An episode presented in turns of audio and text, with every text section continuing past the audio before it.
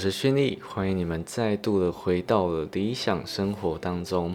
今天呢，想要来跟你们分享的讯息呢，稍微有一点点的多，也不算太多，但是呢，我个人觉得这几个讯息都算是蛮重要的。那今天要来跟你们分享什么呢？首先第一个呢，就是玉山拍钱包信用卡的大调降。接下来第二个呢，则是 Richard 新增新的指定行动支付。然后接下来第三个呢，就是永丰大户呢即将施行分级的制度。那跟大家分享完这个之后呢，会最后会来跟你们分享的是，就我们这种 KOL 的一天呢，到底都在做什么事情？真的像大家想的都无所事事，然后整天在家里面可以工作很爽的样子吗？如果有兴趣的话呢，我会放在最后面再跟大家分享。好，那我们首先呢，就来先跟大家分享，呃，玉山拍钱包信用卡的更改。玉山拍钱包信用卡呢，其实在今天，也就是八月三十一号的时候呢，早上有稍微的流出他们的呃公告，就是在 PC 用上面的时候，那个时候呢，超多人截图，可是呢，过没多久，PC 用那边就把那个图片呢撤下来了，然后你怎么找都翻不到，而玉山银行呢，是到下午三点多的时候才正式公告了它的回馈。那我这边呢，就简单跟大家分享一下它回馈到底变成怎样了吧。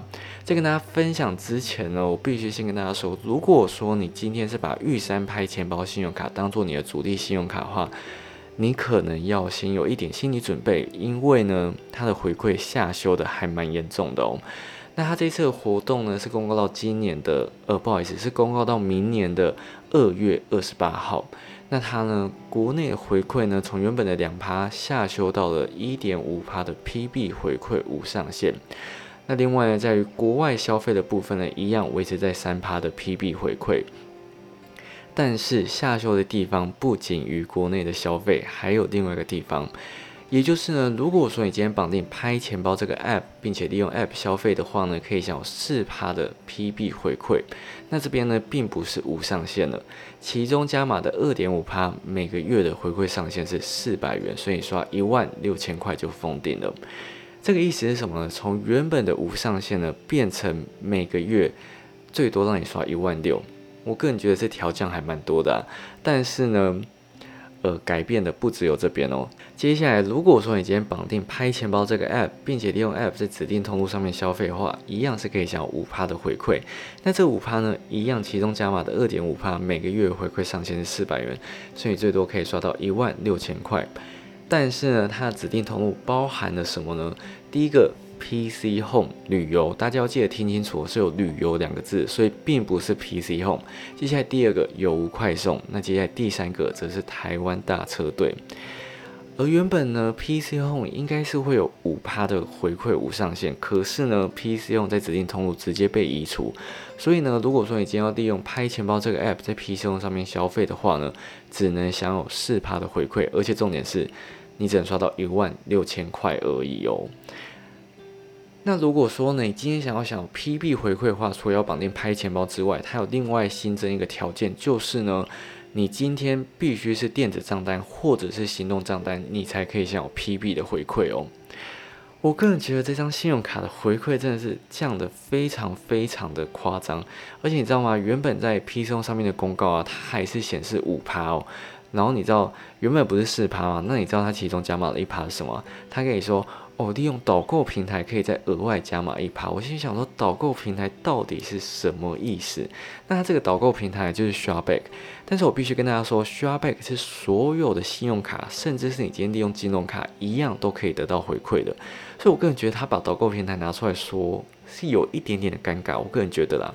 但是我觉得这也印证了一件事情，因为呢，其实导购平台在这种购物网站的回馈啊，基本上都是浮动的。但是它敢这样拿出来讲的话，就代表可能 Shopback 在明年的二月二十八号之前呢，在 PC 上面的回馈都是一趴，这个部分应该是算有保证吧。可是我也不确定它之后会不会有任何的更改。反正，我觉得大家。在 P 送上面消费呢，你就看四趴就好，真的不要去管这个一趴的呃导购平台回馈，我觉得这完全跟信用卡一点关系都没有，好吗？那我相信很多人啊都是利用玉山拍钱包信用卡在缴保费的。那如果说它调降的话呢，你还有其他信用卡是可以选择的。那当然，我之前有拍过一张缴保费专用的呃信用卡的评比，虽然那支的触及率烂到爆炸，可是我觉得这个资讯还是有非常多人需要。如果说你有想要看这一类的影片的话呢，我会把链接放在下面资讯。那当然，我这边呢也推荐两张就缴保费专用的信用卡。首先第一张呢是渣打的现金回馈预习卡，它这张信用卡就是非常非常的全方位吧，就是你不管今天要缴保费，或者是要开学你要缴学费，一样都有一点八八趴的现金回馈。那接下来第二张要来跟你们分享就是。一直不断出现的，那就是我们的联邦赖点卡啦。那联邦赖点卡这张信用卡自身呢，你交保费啊，都可以享有两趴的 Line Point 回馈无上限。那如果说你先利用 Line Pay Money 交联邦银行的卡费的话，就可以再额外加码两趴的 Line Point 回馈。那它每个月上限呢是三百元，所以可以缴纳一万五千块的卡费。只是呢，它最近有新增一个条件，就是你必须每个月从联邦银行里面储值一笔到 Line Pay Money，那你交卡费才可以额外享两趴。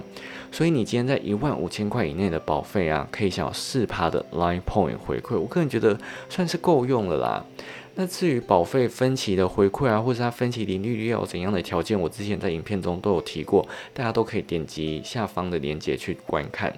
好，那以上就是玉山拍钱包信用卡这一次的下修。我只能说，玉山银行它的钱可能真的是烧完了。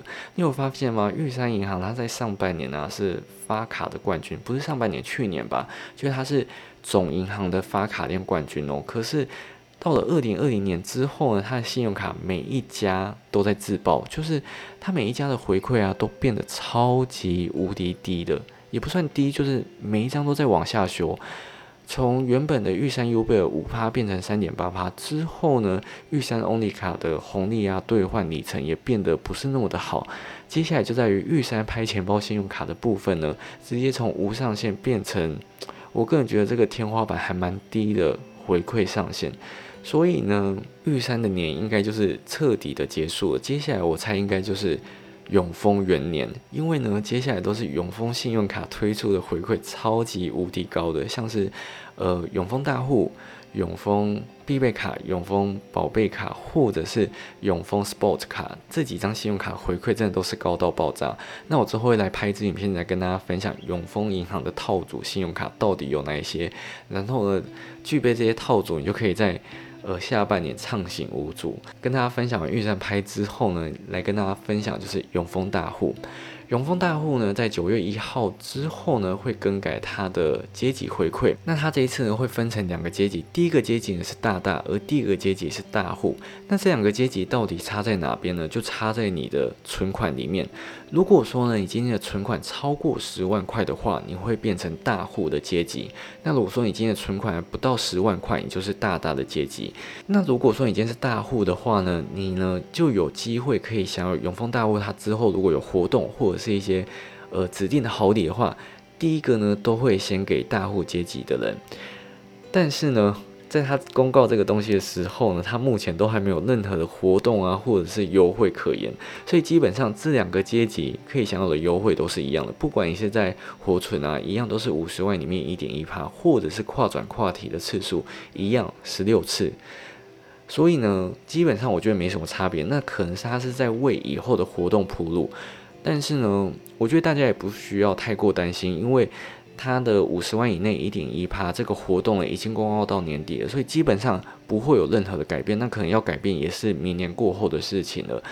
只是呢，如果说你今天符合条件的话，它更改的日期呢是会在下个月第一个营业日做更变，不是说你今天存十万，明天就可以变成大户，没有，你要等到下一个月哦。所以我觉得大家先不用担心，不用过于慌张或者是惶恐，说诶怎么办怎么办？我是不是一定要抽到十万？没有，因为呢，它就是怎么讲，先打一个预防针吧。就如果说以后有什么特殊活动的话，给大户阶级的人，那么你没有存到十万块的话，你就是有一点可惜，或者是你就呃不要眼红别人，就是你要努力存钱，好吗？这种概念呢，我觉得那。之后会有怎样活动？我自己个人也还算是蛮期待，可能会有，我也不知道诶，我真的不知道银行到底会有什么优惠活动或者怎样，可能一些抽奖或者什么，我其实不太清楚。好，那接下来呢，最后一个要来跟你们分享就是 Richard 的 GoGo 卡啦。那 Richard GoGo 卡呢，它前阵子有公布一个新的活动，那其实这个活动就是说，它在超商啊可以享有六趴的现金回馈，但是就是你今天在超商绑定指定的行动支付，可以额外享有六趴。那这两个指定的行动支付是什么呢？第一个呢是 f a m i Pay，而第二个则是 Open 钱包。它是说，就是你在超商可以享有回馈，可是呢，我就直接把它归类在它直接新增的指定行动支付。因为呢，这两个都是行动支付哦，而且呢，它的回馈啊，跟呃行动支付六趴的回馈是并并计的，也就是说，你今天加码的二点五趴呢，每个月的回馈上限是五百块，然后另外加码三趴，每一季的回馈上限也是五百元，而这些回馈呢，通通都是一起计算的，所以我觉得我会直接把它归类在。就是它已经新增新的指定行动支付了，因为这个活动也是公告到今年的十二月三十一号。可是我觉得这个回馈算是还蛮不错的哦，尤其是最亮眼的地方就是在于发咪配的部分。因为呢，我在影片跟大家分享过非常非常多次，发咪配是一个很厉害的行动支付，就是我觉得它算是一个隐藏中的王者吧。因为呢，它今天不管你今天要消费。缴费、缴税，它都是有回馈的哦。而且你今天就算要缴电信费，它也有回馈。那它之前呢，可以绑定的信用卡，像是星光环宇现金卡，呃，上限是一百元，而且它是可以享十趴回馈，所以你可以刷到一千块。那接下来第二个呢，就是玉山 U 贝尔，只是它是到九月三十号之间。总期间的回馈是一百元，那它是可以享有八趴的回馈，所以你在总活动期间只能刷到一千两百五十块。那接下来另外一个首选呢，就是 Richard 的 GoGo 卡啦。虽然说它加码的三趴，呃，一季的回馈上限只有五百元，所以你最多一季里面只能刷到一万六千六百六十六。可是我觉得。也算是蛮够用的啊，只是如果说啊你在那么多行动支付在绑定的同时，你一定要记得去分配好哪一个行动支付要花多少钱，不然你很容易就会把这个指定的三趴花光光，然后你之后可能就不会再拿出这张信用卡，这个是大家要稍微稍微注意一下的地方。可是我觉得 Richard 刚刚的发音是怎么回事？可是我觉得 Richard GoGo 卡呢，其实在下半年它的。回馈啊，有慢慢的在提升。虽然说一定都有一点回馈上限，可是我觉得这个改变是好的。对于消费者来讲，也是重拾对 Richard 的信心吧。我觉得，因为在上半年，我必须很老实说，Richard 只是我的悠悠卡而已。但是在下半年，我是真的会把它拿出来刷。虽然说目前只会用在行动支付上面，但是我觉得你会把它拿出来，就代表这张信用卡已经开始有它的回馈，或者是它存在的意义了。所以呢，我觉得 Richard 的信用卡在下半年算是一个 还蛮不错的选择哦。好，来跟大家分享完以上的内容之后，不知道大家对于哪个内容呢是最感兴趣，或者是你觉得，诶，怎么会改成这样的那种感觉，都欢迎你们利用五星留言跟我讲。我自己个人觉得是玉山牌钱包信用卡最让我讶异，因为呢，它的调降真的是。调太多了吧？因为你知道，之前永丰大户还是无上限的时候，它更改为每个月你只能刷十五万的时候，就很多人在说，哎，总会改成这样，也差太多吧？但是玉山拍钱包信用卡这一次是直接从无上限变成一万六，差更多，是直接从那种云端掉到谷底的那种感觉。好了，那我觉得就是玉山银行可能就要再休息一阵子。那我觉得这种东西就是风水轮流转，就是现在是玉山银行，然后接下来是永丰，那接下来会是哪一家呢？大家都不太确定，就是可能就是一家银行一家银行慢慢的接手，所以呢，我觉得大家对于银行真的是不需要抱着太大的忠诚度。我就我每次都跟大家分享说，我们就是一个游牧民族，我们都是逐高回馈而居的，所以哪一家银行提供的回馈比较好呢？我们就会选择他们。所以我觉得反正。在于省钱或者在于小资都是这样子的。你在消费的时候，你想要省到多一点回馈的话，你就必须一个接着一个换。那但如果说你今天不想要那么麻烦的话，你也可以选择那种很长期都维持着，呃，还算是不错的信用卡，像是呃汇丰现金回馈预习卡，或是呃渣打现金回馈预习卡这种外商银行的信用卡，我觉得它的回馈都很少在做更变的。所以我觉得，如果说你今天想要申办这种没有什么在变更他们的回馈的信用卡的话，其实外商银行的信用卡都是一个不错的选择。好，跟大家分享完这些内容之后呢，接下来想要来跟大家聊一聊，就是呃，我们创作者一天到底都在干嘛？其实呢，就算我身旁很亲近的朋友，他们都会跟我说：“哦，好羡慕你哦，明天我要上班，可是你都可以在家里面，就是。”不需要出去外面工作什么的。其实我觉得这算是我们的一个优点，可是我觉得也算是缺点诶。因为呢，我自己工作的性质就是我都是自己一个人，不管是要回信，不管是要拍片、剪接，甚至是反正零零杂杂的东西都是我自己在处理，所以呢，我会变得就是都在跟自己独处，然后没有同事啊，没有人可以聊天什么的。哦，可能有可以聊天啊，就是。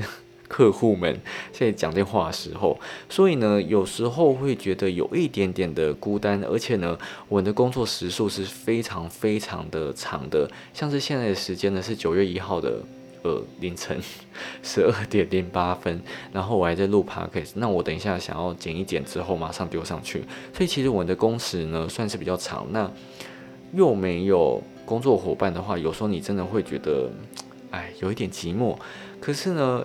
往好处想，就是你在做你自己喜欢做的事情，而且不需要被任何人给约束或者是管制。你没有老板，你自己就是自己的老板了。所以，呃，你想要怎么改就怎么改，想要怎么做就怎么做。当然，如果说今天有接业配的话，你还是必须服从客户啦。可是我觉得好处就是你可以在中间取舍，你可以有自己的声音。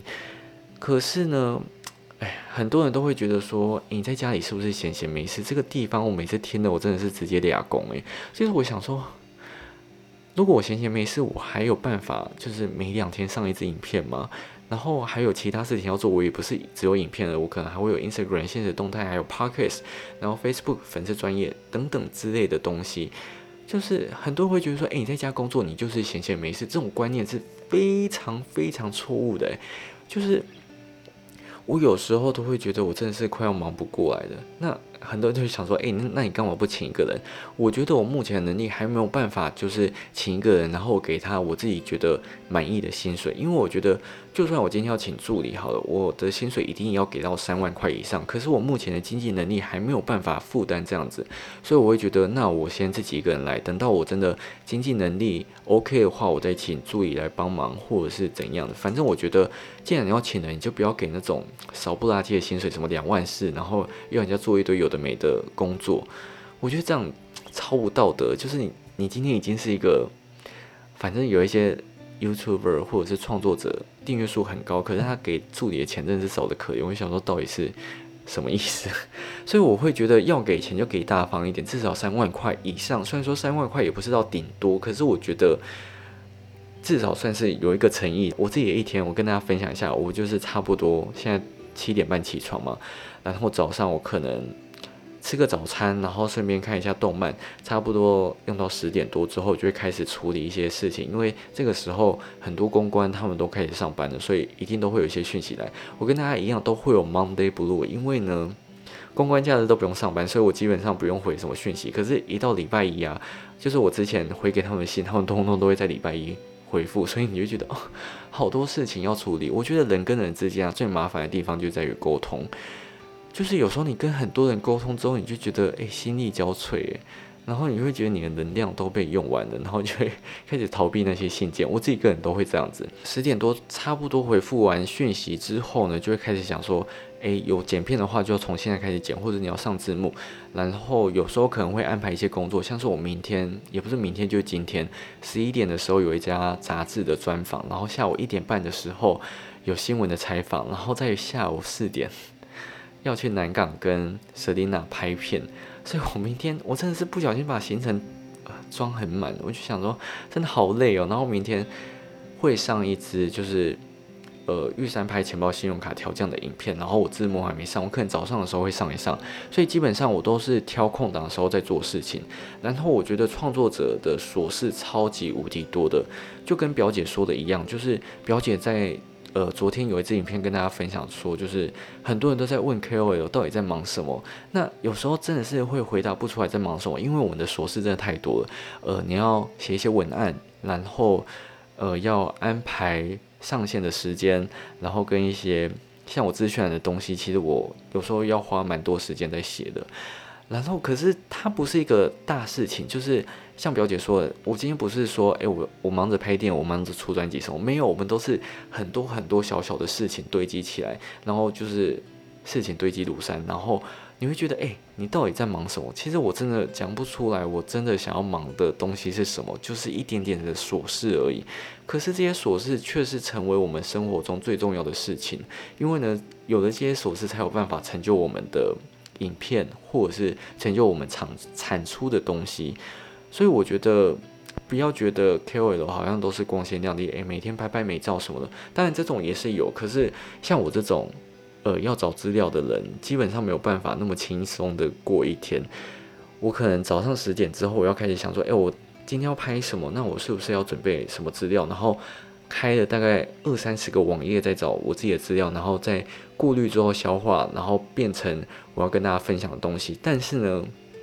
你知道吗？其实我知道 PTT 很多人都在骂我说是一个什么抄袭仔什么，可是我真的想要讲的是，就大家资料都是一样的啊。什么叫抄袭不抄袭什么的，大家资料都是一样，你不管怎么找都会变得非常非常的相似。所以我拍出来的影片基本上也都会很像 PTT 有些人整理出来的东西，而且有时候我压根都没有看过 PTT 的东西。然后很多人就说：“哎，你怎么会一直抄 PTT 上面的东西？”然后你既然跟 PPT 上面有参考，你为什么都不剖出来啊？就没有啊？我是要怎么讲？就是我有参考 PPT，我真的不懂诶。就是有些人的想法就是说，诶，你跟 PPT 的东西一样，那你就是抄袭，或者是你就是参考那种东西。可是重点就是信用卡的回馈公告啊，就是直接明文公告了他们在他们的官网，你要怎么说抄袭？那不就全部的人都抄袭官网的东西吗？所以我觉得这种东西真的是大家要。带点脑袋，继续去思考，好吗？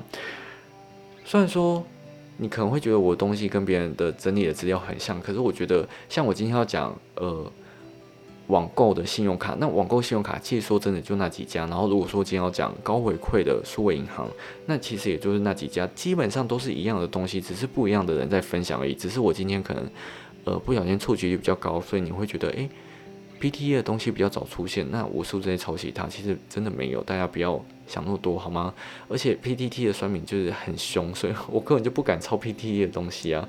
他们真是凶到爆炸。我之前新闻不小心，不是新闻，就是我之前分享一篇不小心被某一家报道呢。未经我同意写成新闻，然后那一篇新闻又好死不死的被分享到 PTE 上面，然后呢，我就被 PTE 的小面骂到翻掉，我完全不敢看那个留言。反正我就觉得那就算了，反正我觉得 PTE 的人应该会蛮不喜欢我的。反正但是呢，我也不想要就是跟 PTT 人相面，就是当朋友什么的。好，那个。整理完资料之后，基本上都是下午一点多、两点，甚至到三点的时候开始拍摄影片。然后拍摄影片之后会有初剪，初剪之后会有一个详细的剪接。那基本上初剪跟详细的剪接呢，会隔一天啊，除非呃我明天要上片，我今天一定要把它剪完，我就会马上把它剪完。那之后晚上呢，可能还会想一些文案，或者是有空的话录一下 podcast。然后基本上都是忙到。